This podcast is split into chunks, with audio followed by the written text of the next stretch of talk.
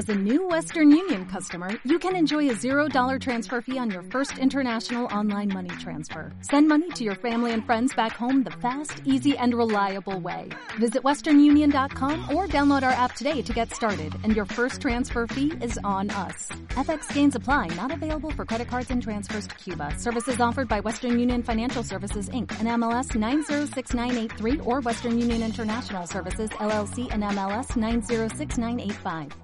Eh, saludamos a Matías y a Juan que nos están escuchando, nos están siguiendo, mejor dicho, en nuestra transmisión en vivo de Instagram. Recordad que también puedes dejarnos cualquier tipo de mensaje, saludo, petición, contarnos una noticia, novedad que quieras divulgar. Por eso es que también vamos a contarles que este 9 de diciembre el grupo de que se encarga de el cuidado de los animales de la calle en nuestra localidad va a estar eh, realizando una castración masiva los turnos deberán ser eh, reservados, ya vamos a estar confirmando el número dentro de un rato de los teléfonos que pueden llamar para solicitar más información. Pero bueno, eh, que tengan en cuenta eso por si alguno todavía no se enteró y quiere anotar a su animalito, ya sea gato o perro, hembra o macho, puede hacerlo eh, en esta nueva campaña que está bueno para así reducimos un poco la cantidad de animales en la calle y los problemas que esto pueda llegar a generar.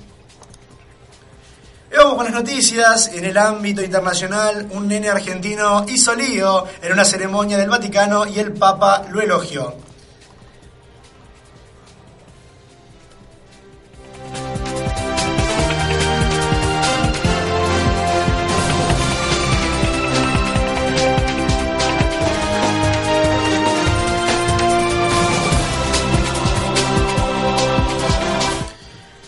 Hagan lío, había declarado el Papa Francisco a los jóvenes argentinos durante las Jornadas Mundiales de la Juventud en 2013. Un chico de 7 años se tomó muy al pie de la letra la recomendación pontificial y se convirtió en el gran protagonista de la audiencia general de este miércoles en el Vaticano cuando se subió al escenario del aula Pablo VI para jugar durante unos minutos. Wenzel Erunei estaba sentado en las primeras filas de la sala donde se sitúan los enfermos y en un momento determinado escapó de su madre y se subió a la zona donde estaba sentado el Papa y se puso a corretear alrededor de uno de los impasibles guardias suizos. Santa Fe, accidente laboral en el macrocentro, obrero cayó de la altura. Más allá de la preocupación por el accidente laboral, los empleados se mostraron molestos por la demora en la llegada de la ambulancia. Esto fue precisamente en La Rioja al 2200, casi Avenida Santa Fe. Según se pudo saber, el trabajador cayó desde un andamio ubicado a 6 metros de altura. El obrar tuvo que ser trasladado de urgencia al hospital Cuyen. Más allá de la preocupación por el estado de salud de su compañero, los empleados se mostraron molestos por la demora en la llegada de la ambulancia aprobaron un proyecto que prohíbe mutilar animales por pura estética.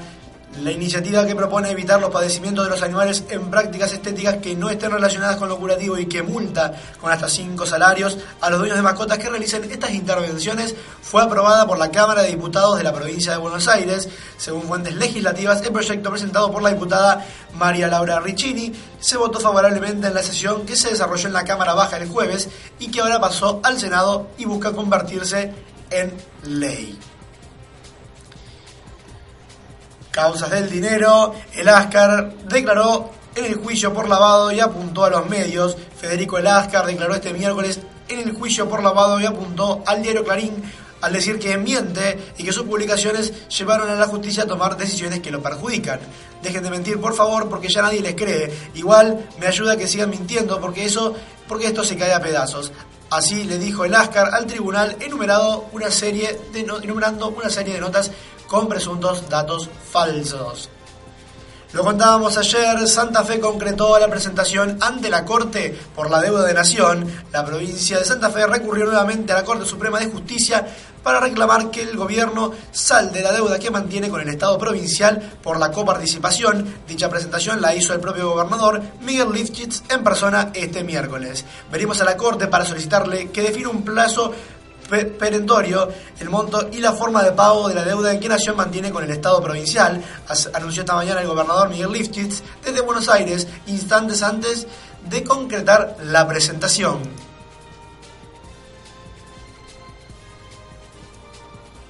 Anuncian un nuevo paro nacional de mujeres.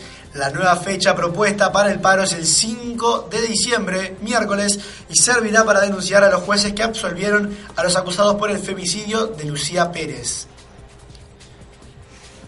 Un intendente regalará 2.000 corderitos patagónicos para Navidad. El intendente de una localidad de Santa Cruz anunció que este final de año regalará 2.000 corderos a los empleados de su municipio.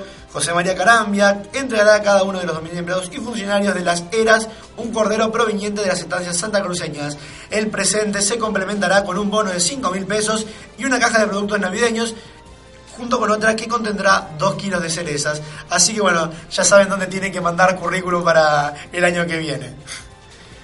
Movimientos sociales volvieron a reclamar la emergencia alimentaria. Movimientos sociales reclamaron hoy la ampliación de la emergencia social y la declaración de la emergencia alimentaria frente al Ministerio de Salud y Desarrollo Social ubicado el 9 de julio Belgrano. Encabezados por Barrios de Pie y el Polo Obrero, las organizaciones llevaron adelante la protesta y denunciaron que el plan de ajuste del gobierno está extendiendo la pobreza. La movilización se marcó en una jornada nacional de lucha con ollas y piquetes y se replicó en Mar del Plata y Chaco.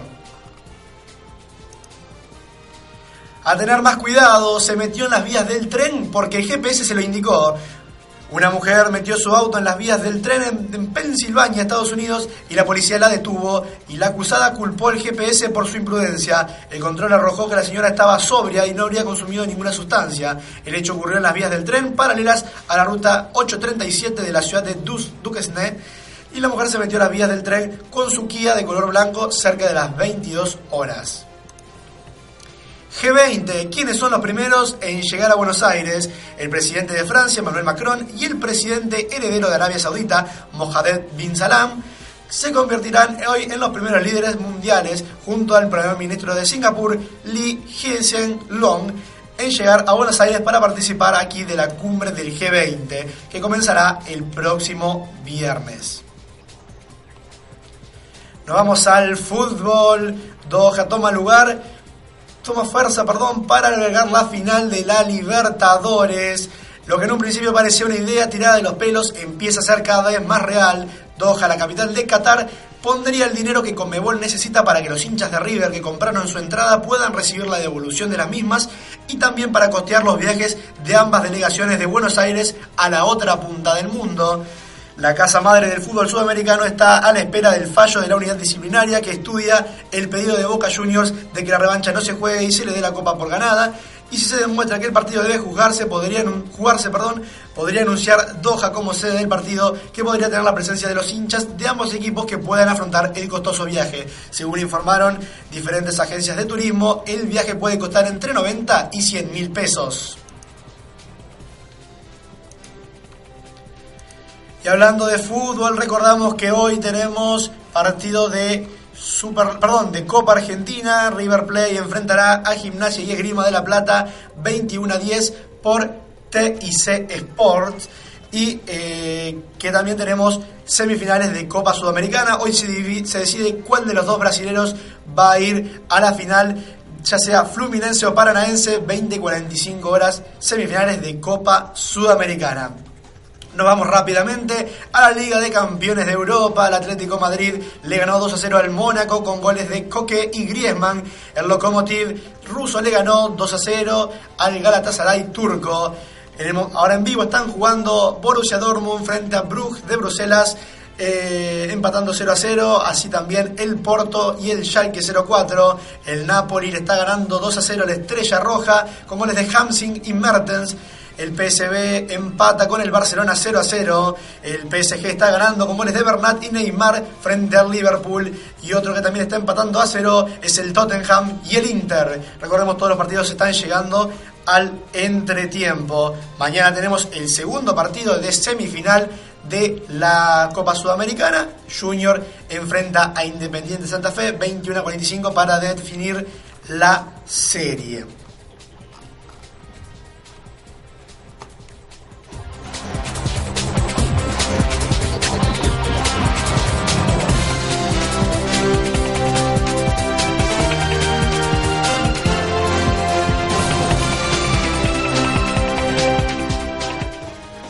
Ayer Rosario Central recuperó fecha 7 del torneo de Superliga ganándole 1 a 0 a San Martín de San Juan con un gol de Parot a los 61 minutos.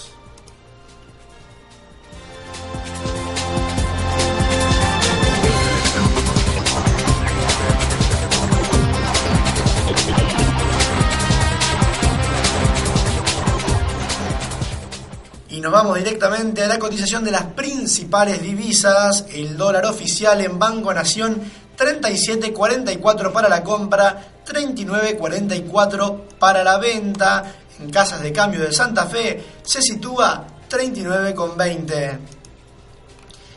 El euro para la compra en Banco Nación 43,80 para la venta 45,80 en casas de cambio de Santa Fe se sitúa 45,30.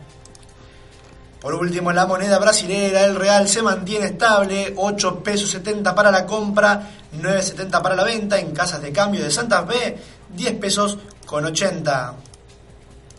Nos vamos directamente así a la Bolsa de Comercio de Rosario, con los precios en vivo de cámara para las diferentes cereales y oleaginosas. la soja perdón, viene subiendo y alcanza los 9.230 pesos. El trigo también sube 7.030 pesos la tonelada y el maíz sube también hasta los 5.050 pesos.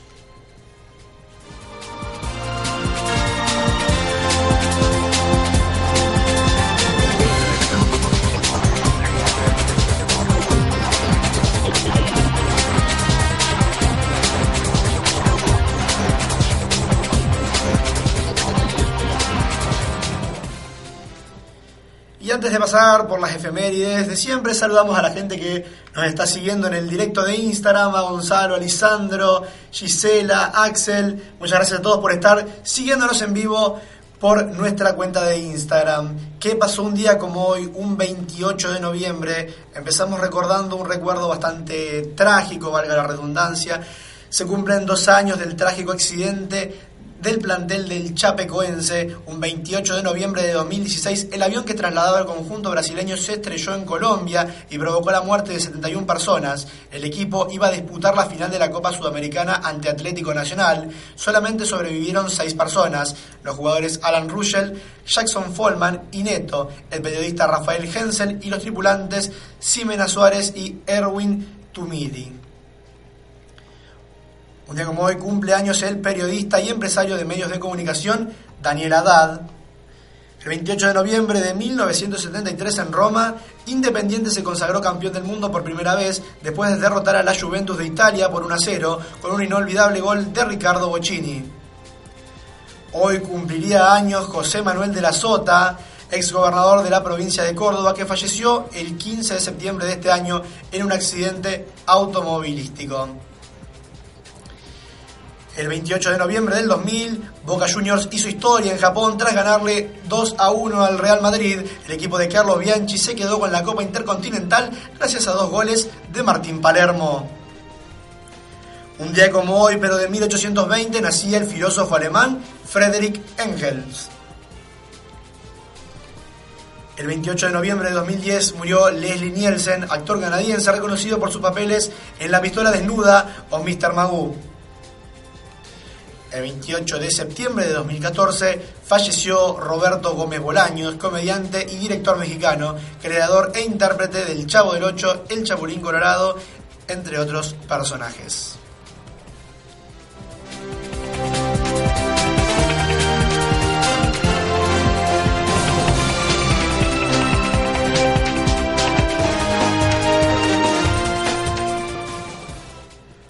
Así que bueno comunidad, eso fue todo por hoy. Y nos dejamos hasta una próxima edición de Flash Informativo de F Comunicarte. Mañana nos encontramos 5 y media a la misma hora de siempre para repasar todas las novedades de López y la región. Yo soy Juan Blachop y te deseo buenas tardes. Un saludo también para Alejandra que está viendo el directo y que nos manda ahí su saludito. Gracias, chao chao y nos dejamos con la tarde tropical. Yo sí. Se quema Paola, se quema Marcela, se quema Teresa, se quema Milagro, se quema Noelia, se quema Dolores.